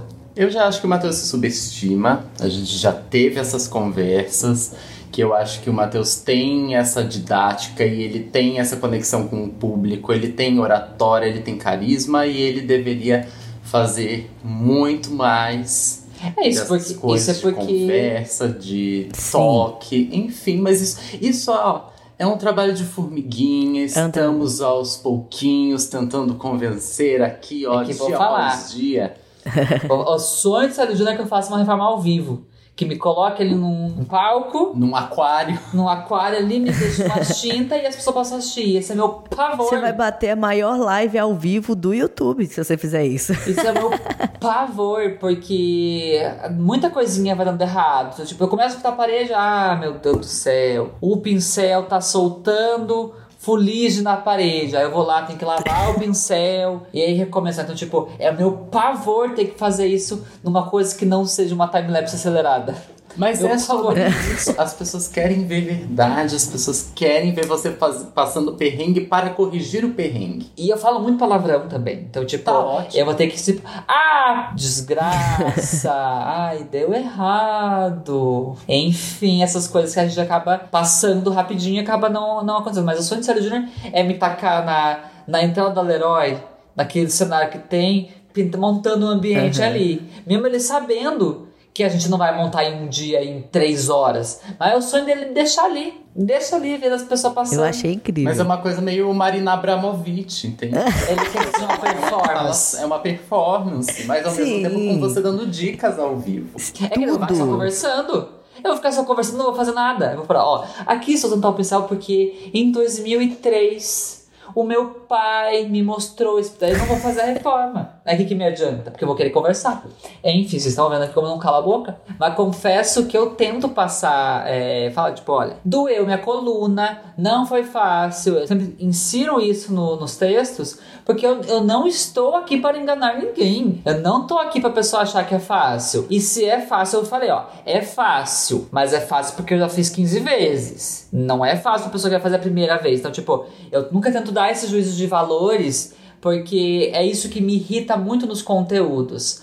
Olha que linda e fácil essa parede de tijolinho que eu fiz. São duas coisas que eu não gosto de falar. Eu falar que ficou linda a parede, quem tem que falar que ficou linda é a pessoa que tá assistindo. Não sou eu. E pra pessoa que tá assistindo, não tá linda. E aí é até pior, porque daí a pessoa vai comentar: Não, achei linda. KKK. Então você ainda ganha um hater. só porque você deu a dica da, do que você achou linda. Então, como beleza é muito subjetivo, eu nunca gosto de dar é, juízo de valor. Eu sempre tipo assim: olha essa parede que eu fiz. Se eu achei que ficou lindo, tá aqui guardado para nós dois. Aí você me diz o que você achou. E o segundo é fácil e rápido também é muito subjetivo. Para mim, fácil e rápido eu consegui fazer num dia. Mas pra pessoa fácil e rápido é que ela fez em cinco minutos. Então, não posso falar fácil e rápido. Assim como não, também a gente não fala barato mais. Porque barato é muito subjetivo. Para quem lida com conteúdo, com reforma de mármores e travertinos e paredes inteiras,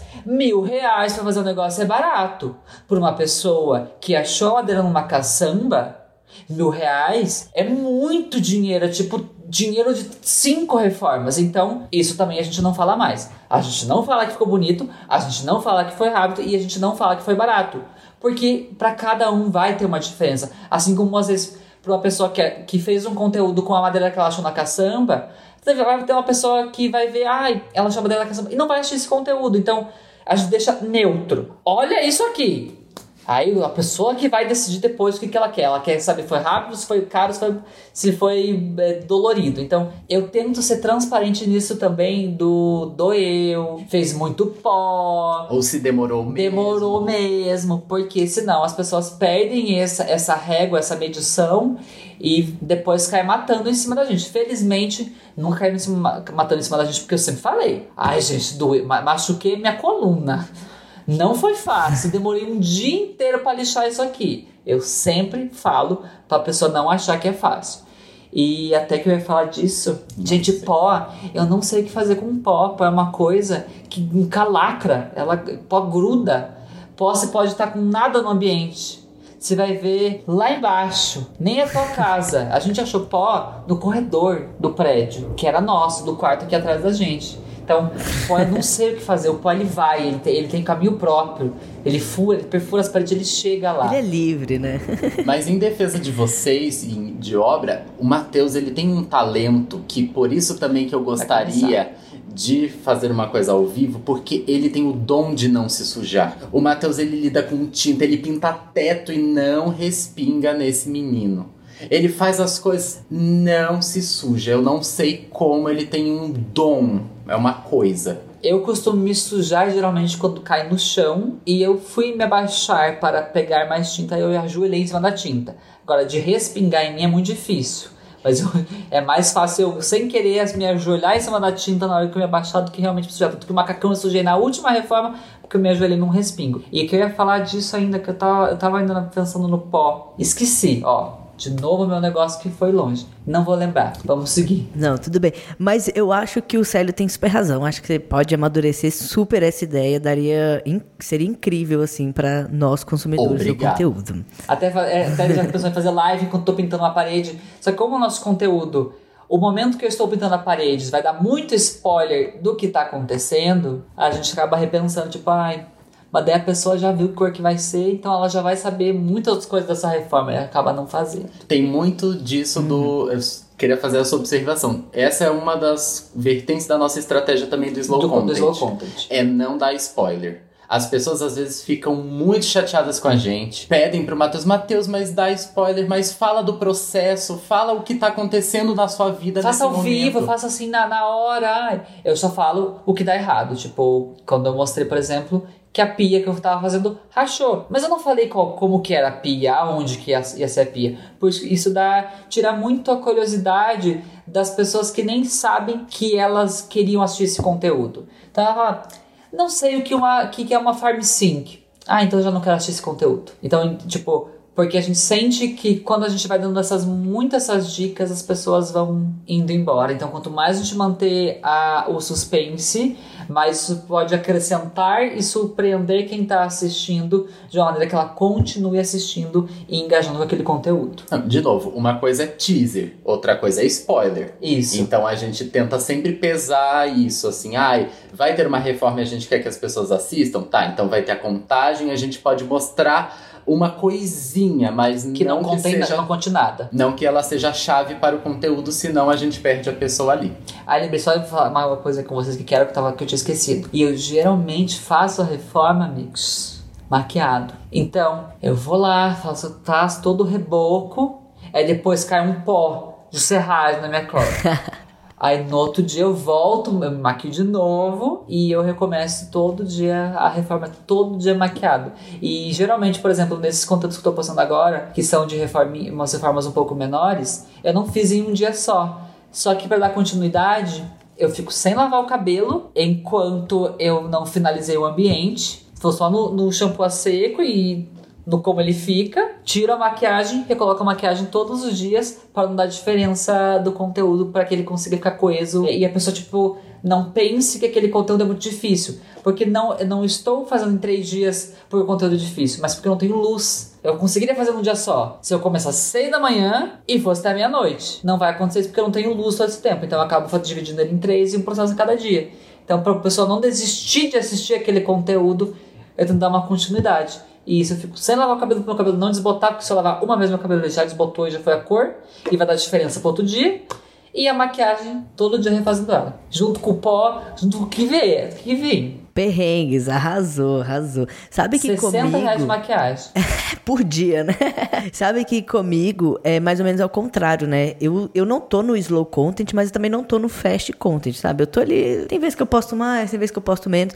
Mas eu criei uns um Melhores Amigos, de graça, onde eu posto tudo que eu faço. Entendeu? Então eu falo assim: ah, essa luz eu liguei de tal jeito, essa luz é tal, eu comprei aqui. Pra gravar essa cena eu vou fazer assim. Né? E as pessoas querem ver o final porque o meu final mesmo ele fica mais na edição, né? Porque eu uso efeito especial, uso transição, uso alguma coisa. Então, mesmo elas vendo a forma como eu tô gravando, elas querem ver como é que ficou o resultado final, porque ainda assim tem uma surpresinha, né? Então funciona muito para mim dar o spoiler, mas para quem quer também, sabe? Eu não dou, tipo, nos para todo mundo, não, só no meu grupinho secreto. É, eu, eu também fiz os melhores amigos para os nossos amigos saberem por que, a gente não tá postando. É, também tá, tá minha mãe e meu irmão ali, porque minha mãe, a minha mãe me cobrava que eu tava muito desaparecido. Então daí eu, eu costumo postar mais nos melhores amigos, um pouco mais de bastidor. Você vê, né, menino? Eu posto alguma falando mal das marcas às vezes. E, e mostrando bastidores, porque às vezes até, tipo, eu quero. Eu tô com uma vontade de postar. Eu tô com, ai, deixa eu postar isso que eu fiz. Só que como eu não quero dar o spoiler, eu posto pros meus melhores amigos. E aí, os melhores amigos, uhum. quem tá nos meus melhores amigos, é porque realmente eu quero ouvir o que a pessoa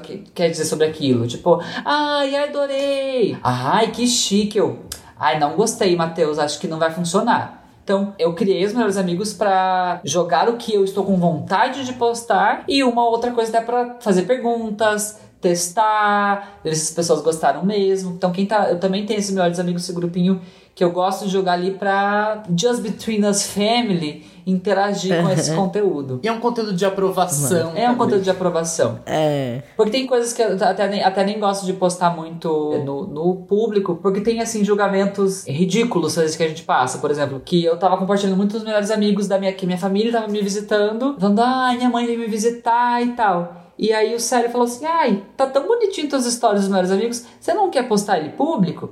E aí eu postei ele público. E aí ali, tipo, todos os meus gatilhos de slow content e de ansiedade foram, foram acionados, porque era muita gente falando bem, sempre acaba esquecendo e não levando tão em conta quem tá falando bem e quem tá apoiando perto das pessoas que estão xingando. E aí, tipo, tinha gente falando: ai, Matheus, eu não quero ver a tua família. Eu quero ver dicas, eu quero ver reforma. E aí, tipo, isso acabou comigo, assim, foi uma pancada muito forte, muito forte que eu recebi. Ali eu retraí, tipo, ah, vou postar, continuar postando dos melhores amigos, porque eu tava, eu tava, tava até tentando mostrar um pouco mais de decoração e dicas do meu sobrinho e da minha família usando a cama que eu fiz. Uhum. Só que quem é hater é hater, né? Então daí teve as pessoas que, que, me, que me atacaram de graça e que isso me fez realmente não. Algumas coisas eu ainda tenho dificuldade de postar publicamente e isso fez eu mudar um pouco do meu conteúdo desde então, porque eu compartilhava coisas mais no meu dia a dia publicamente. Eu mostrava que o chão tava descascando,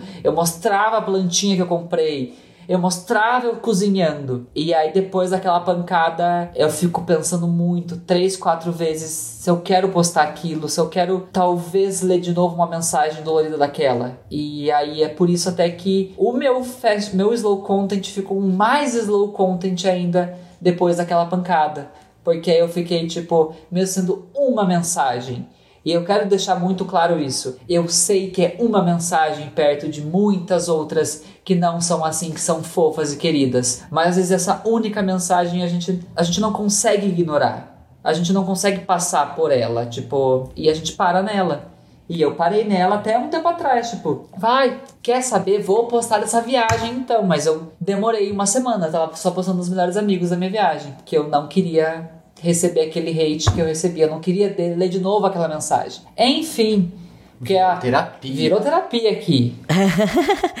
Mas é isso, a internet é assim, né? Porque ao mesmo tempo que é incrível e a gente consegue se conectar e ensinar o que a gente sabe, passar o que a gente sabe, ao mesmo tempo tem pessoas que se sentem na liberdade de falar o, o, o que elas bem entenderem sem saber como que isso chega na gente, né? Assim, porque tá, tá simplesmente por trás de uma tela, né? Então, assim, simplesmente fala, que provavelmente não falaria isso na nossa frente, mas por estar tá na internet, por estar tá no celular, ela se sente confortável para estar tá falando. E eu acho muito importante. Eu, eu mesmo parei também de postar várias coisas pelo julgamento mesmo das pessoas, sabe? Assim, fazer esse podcast é muito difícil. Eu tenho uma questão com a minha voz. Então, fazer algo que é só áudio, eh, para mim é muito difícil, sabe? Porque toda vez que eu tenho um vídeo, não tem um comentário que eu não falo da minha voz. E aí eu fico neurado com a minha voz. Eu falo, mas eu tô falando sobre outra coisa, por que vocês não falando da minha voz, entendeu? Tipo que assim. inferno! Ai, veja o conteúdo que tá sendo aqui, que inferno! Arrasou. Agora, vamos levantar o astral. Vamos lá. A gente vai para um quadro que chama Amizade Close Friends. Aproveitando que a gente tá falando dos Close Friends aqui, né? Compartilha tudo. Até hoje, qual foi o maior perrengue que vocês passaram? Pode ser uma publi, um trabalho, uma gravação, enfim, qualquer coisa na internet. Qual foi o maior perrengue? Você sabe qual? Não, eu sei um, um perrengue de bastidores. Hum. Que foi para fazer a nossa cozinha, a nossa primeira reforma, que nem era a, a primeira postagem do Matheus, que foi a ah. gente conseguir levar a madeira. Conta essa história. Tem que, tem que contextualizar, você não pode falar solto assim, não. A gente não tem carro, eu não tenho nem carteira, não sei nem dirigir, eu dirijo bicicleta. O Ceradinho até tem, até tem carteira, mas a gente não tem carro e nunca teve carro em nenhuma das cidades que a gente morou. E aí, para fazer a primeira reforma, é, a gente tinha dinheiro muito contado para comprar a madeira do balcão. A gente só tinha o dinheiro da madeira, da madeira do balcão. E ia ser mais tipo 50 reais para entregar essa madeira. E a gente não tinha 50 reais para entregar essa madeira. E o Uber ia dar tipo 17. Não, 17 é um número péssimo. Ia dar 13. E a gente, não, vamos, vamos de Uber, tá ótimo. Só que era uma madeira de 2 metros por 60. E a gente nunca tinha precisado levar uma madeira. Então você acha que a gente se tocou de que isso não ia caber num carro? Não. A gente ficou pedindo Uber no estacionamento e foram. Mas isso era 2017. 2017. É. É, foram duas horas que a gente estava tentando pegar um Uber, porque o Célio chegou a ser bloqueado pela Uber. porque ele pedia o Uber falava, estou com a madeira sim na Leroy. O Uber cancelava. E aí ele copia, esse textinho tava copiado e ele mandava para todo mundo que aceitava. E aí ninguém aceitou até que eu acho que deu 30 ou 40 corridas que cancelaram, bloquearam o Célio Júnior. E aí quando bloquearam o Célio Júnior, eu comecei a mandar mensagem para nossos amigos, que a gente tinha, tinha, dois amigos com carro em Curitiba, mas que nenhum ia poder levar madeira porque não tava fazendo isso. Eu falei, olha, gente, a gente já comprou madeira, estamos aqui no estacionamento e ninguém busca a gente. Alguém ajuda a gente. Nenhum dos nossos amigos pôde buscar a gente. Era feriado era fe... Tinha alguma altura, ninguém pôde ajudar a gente. Aí eu comecei a pedir Uber porque eu não estava bloqueado. E aí um Uber que negou a corrida pro Célio falou: Vocês estão aí ainda? Que dó. Tô indo aí. E aí foi. Ah. e aí a gente foi com a madeira com o porta-mala aberto, de uma Leroy que ficava no ABR, até o centro de Curitiba comigo atrás, segurando a madeira com o porta-mala aberto. Num feriado, que a cidade estava vazia. E aí esse foi, tipo, o primeiro perrengue da primeira reforma. E acho que continua sendo o mais icônico, porque foram muitos, tipo, não temos como comprar, levar essa madeira. E ninguém vai levar nós com a madeira. Não tem como a gente já pegar essa madeira, porque é muito longe, a gente corre o risco da gente ser assaltado e levar a madeira ainda. Porque é muito longe daqui. Enfim, esse foi o primeiro perrengue, assim, grande. Não era de publi, mas era de produção de conteúdo. Mas assim, de produção de conteúdo, geralmente acontece. Geralmente eu madrugo, é uma coisa assim, normal de perrengue. É, até por uma pública, eu cheguei a fazer a reforma da, não sei, do Devito, você se lembra da reforma do Devito, que faz muito tempo isso, que foi um, o terraço do Devito. Lembro, lembro. Aí só tinha dois Colocou dias. umas luzes bonitas lá atrás e tal. Aí só tinha dois dias. E eu falei pra todo mundo, não vai dar tempo em dois dias. E aí eu não dormi nesses dois dias. Eu passei o primeiro dia reformando, a madrugada entre os dois dias reformando enquanto todo mundo tava dormindo, eu continuei fazendo detalhe, acabamento, invernizar, pintura, continuei fazendo isso e no outro dia, nove da manhã, eu já tava maquiado, banho tomado para gravar e finalizar aquele conteúdo. Então, tipo, esse é um perrengue que é o que mais acontece. É esse de não dormir. Do nada, assim, eu só não durmo. Aí o Sally vai dormir, eu só não durmo, eu continuo fazendo conteúdo aqui, e outro dia tá prontinho. Esse é o maior perrengue de sempre. Mas de causo foi esse que aconteceu lá em 2017. Mas a gente tem alguns também. É que tipo, pediu não, não, um. eu sei, mas é só rapidinho. Mas é muito sempre Pode- não, ligado pode- à logística. É É, sempre- sempre, por exemplo, agora que a gente mora aqui na Augusta, é sempre o rolê de descer com Ai, todas nossa, as é coisas aqui tour. na Augusta e, e segura o portão. Calma, é que, as é que você fala os exemplos como se eles conhecessem. a gente não tem vaga de garagem, a gente não, não tem estacionamento e a gente não tem aonde parar no nosso prédio. Tem que parar na rua, na frente do nosso prédio. Na faixa de ônibus. Célio liga o pisca, fica dentro do carro, eu saio correndo, o nosso portão, o nosso portão não oficial, o portão pra rua, ele não para. Ele vai e volta. Então é levar a pancada do portão enquanto a gente tá fazendo a madeira. e aí, aí, enquanto isso, a porta interna do nosso prédio, ela tem uma um chicote. Ela volta com força pra trancar, para que as pessoas que só entram e não se preocuparam de se trancar numa porta, ela tranca sozinha. Então eu, ainda apanho dessa segunda porta pra entrar porque eu tenho que fazer muita pressão pra entrar com ela. Isso geralmente eu sozinho carregando saco de cimento, pedra, porque o Sério tá dentro do carro, porque ele não pode descer, senão ele leva uma multa. E Porque eu é tenho... carro alugado. Porque é carro alugado, e aí a gente, eu transportando isso, a gente não tem onde parar. E a CET tá vindo. E aí a CLT vindo, aí os pedestres, foda-se. Eles estão assim, tipo, eu quero atravessar. Foda-se, você tá carregando um saco de cimento. Isso é tipo, em qualquer reforma nossa, sendo publi, não publi, reforminha. Toda reforma a gente passa por isso. Porque a gente não tem onde estacionar. E é isso. Sim. E tem algum sonho que vocês ainda querem realizar na carreira de vocês? Pode ser junto, separado. Ai, é que eu acho que a gente fica tão apegado, tipo, que um sonho é uma casa própria, que a gente acaba não pensando numa conquista. Não sei. Pegou de surpresa. Silêncio, né? Não, pior que, a- gente tá tão, acho que, focado no, no dia a dia. E agora uma coisa gratiluz. A gente é tão grato pelo que tem acontecido e a cada publi que entra e que a gente consegue dizer sim e que a empresa fica feliz e tudo, que a gente vive muito esse momento assim, ah, então o próximo projeto é esse, o próximo É. projeto é esse. E a gente pensa, acho que mais, infelizmente, acho que é uma coisa mais, ah, é a casa própria, porque a gente vive de apartamento alugado. Então acho que uma conquista, infelizmente, que seria de carreira é uma conquista de estabilidade. Isso. Porque pra nós a gente, como é muito instável, vocês sabem disso, como é muito instável a vida de criadores de conteúdo, às vezes você vai ter muitos dias, não vai ter nenhum. A gente não tem uma casa ainda. As casas que a gente mora e faz reforma e produz conteúdo não são nossas. E às vezes a gente vai chegar no momento que a gente não, não teve a nossa casa. Então, realmente, uma das nossas metas é ter uma casa própria e não necessariamente nova. Tipo, a gente quer uma casa pegando fogo. Pra criar conteúdo do zero nela ainda. Mas é que assim também, uma coisa que eu sempre deixei muito claro pro Célio Júnior, que eu não funciono com expectativas. Nenhuma. Zero, zero, zero. Eu não funciono com expectativa que vai ficar bom. Eu não gosto que a pessoa fale que ficou bom enquanto eu estou fazendo. Então, como a gente vive num mundo que a gente tenta não ter expectativas, a gente acaba não tendo essa meta de uma expectativa. Porque eu sempre peço muito pro Júnior pra gente não ter expectativa, porque, não sei, eu sinto, sinto muito da área de reforma que quanto mais expectativa a gente coloca, não, olha.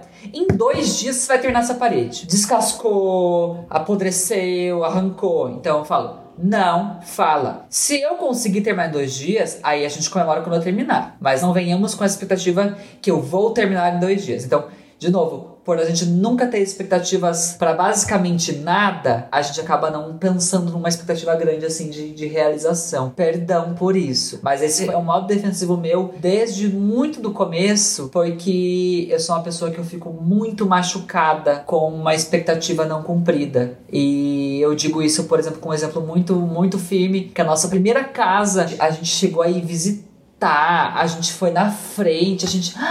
Ai, aqui vai dar pra fazer isso, isso, aquilo. Aí o pai do Célio ia ajudar a gente a alugar. A gente tinha. A minha mãe me ajudou a comprar geladeira. A gente. Ah, não deu certo. E isso foi tão dolorido, tão dolorido, que a gente não conseguiu alugar aquela casa, machucou tão pesado. Que desde eu falo pro Célio Júnior, se a gente conseguir, a gente conseguiu. E é uma surpresa. Uhul! Não esperava. Agora ficar, ai, mas amanhã a gente vai conseguir comprar isso. E aí amanhã a gente não consegue comprar isso, eu morro, eu fico muito mal. Então, de novo, tudo isso para dar essa resposta. A gente tem uma meta que é um dia realmente conseguir e, e, que é basicamente um sonho, né? Que é ter uma casa própria para ter uma estabilidade realmente, um ponto de estabilidade, porque mesmo assim a gente pode querer vender a casa depois, mas um ponto de estabilidade que é ter uma casa que é nossa e aí com isso a gente conseguir outras conquistas, tipo talvez aposentar minha mãe, tadinha que tá chegando no sentar e ela não quer parar de trabalhar, mas eu quero que ela pare de trabalhar, pelo amor de Deus, precisa essa moça precisa parar um pouquinho quieta. Então, a gente vê que são passos que a gente precisa conquistar, talvez primeiro uma casa própria, para aposentar minha mãe, trazer ela para perto, enfim. São essas mais metas que a gente tem. Desculpa, dei testão e era para dar uma, uma resposta só. Arrasou, não, é isso aí. Agora a gente vai para um game que chama Formule Opinião no tempo de um stories, ou seja, em 15 segundos. Ixi, Maria. Tranquilão? Vamos terminar o vídeo agora mesmo. o, o negócio agora mesmo, porque eu não sei se eu vou conseguir, mas vamos tentar. vamos lá. Vamos começar com o Célio. Célio, o Instagram criando mais um formato. O que, que você acha disso? Pelo amor de Deus, pare enquanto é tempo. E ainda vai sobrar alguns segundos Instagram. É isso. Arrasou. Matheus, dancinha do TikTok, você é a favor ou contra? E responda dançando. Eu sou a favor para quem é do nicho de dança. Para quem não é nicho de dança, tem que fazer uma reforma. Dançando não funciona. Então, se é teu nicho, tudo bem. Se não é, não tem que impor pra todo mundo fazer uma dancinha junto com o TikTok. E até não consegui, ó, não Boa. consegui dançar e responder. Quem não está vendo o vídeo, ele realmente dançou aqui com a mão é na cabeça. É o mesmo passo, que é o passo do TikTok, só sei. Sério, publi de graça pra marca te notar no futuro, funciona mesmo? Vixe. Olha, tem casos e casos, vamos deixar assim. Nossa, ele tá muito poético. Curto hoje. e objetivo. Tá muito poético. Ele, bom, ele deu bom. um vixe de 5 segundos para preencher o tempo dele. Tô vendo tua estratégia. Foi.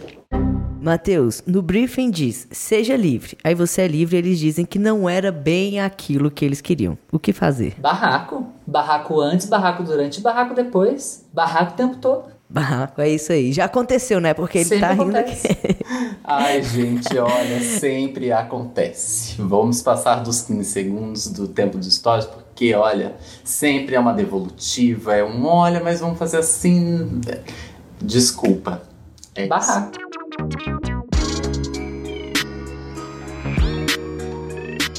arrasou, gente. Foi uma delícia. A gente ficou um tempo tempão aqui conversando. Desculpa. Amei. Gente, foi maravilhoso, foi maravilhoso. Eu não conheço vocês pessoalmente, vamos fazer isso acontecer um dia desses. Vamos fazer Aquelas acontecer. promessas que a gente Vamos espera que, subir. que elas cumpram, né?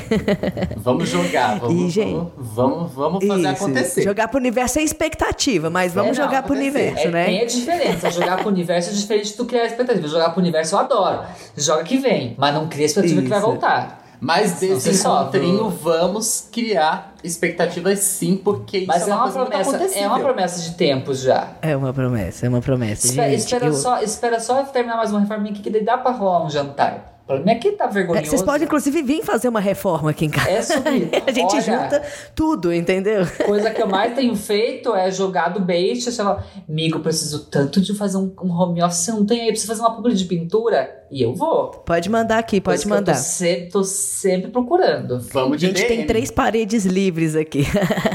Pessoal, eu amei. Obrigado demais pelo tempo de vocês, pela troca. Foi maravilhoso. Vocês são, assim, super generosos. E o microfone é de vocês, assim. Onde as pessoas te encontram, pode dar o seu recado final, agradecer os seguidores que estão sempre com vocês. O que vocês quiserem falar, agora é a hora. Primeiro, obrigado de novo pelo convite, obrigado pela paciência, que eu sei que às vezes eu não calo a boca, eu falo demais, mas eu, eu tento me contar, eu tento ser conciso, mas eu não consigo. Segundo, muito obrigado a todo mundo que, que desde o começo, assim, deu aquele suporte. A gente sabe que são sempre as pessoas que estão com a gente, ouvindo, curtindo, criando outras formas de interagir com o conteúdo que o Instagram dá. Tem o like, tem o, o like no story, o emoji, aí tem não sei o que, a reação, aí tem 35 jeitos que a pessoa pode reagir. E sabe que a gente sempre tem esses amigos com a gente, esses seguidores amigos que estão sempre fazendo a gente continuar com sanidade mental nas redes sociais. E nas redes sociais é qualquer uma delas, eu sou arroba Mateusilt. Se não entendeu, joga menino do cabelo rosa que faz reformas,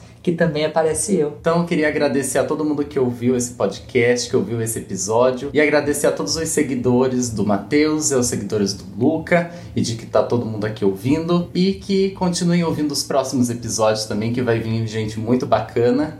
E é isso aí. Olha, a rádio, sabe ele, ele, ele fez um tempo de rádio lá na nossa cidade. Muito bom, muito bom. Amei, gente. Vocês são maravilhosos. Obrigado. Beijos. Tchau, tchau. Beijo!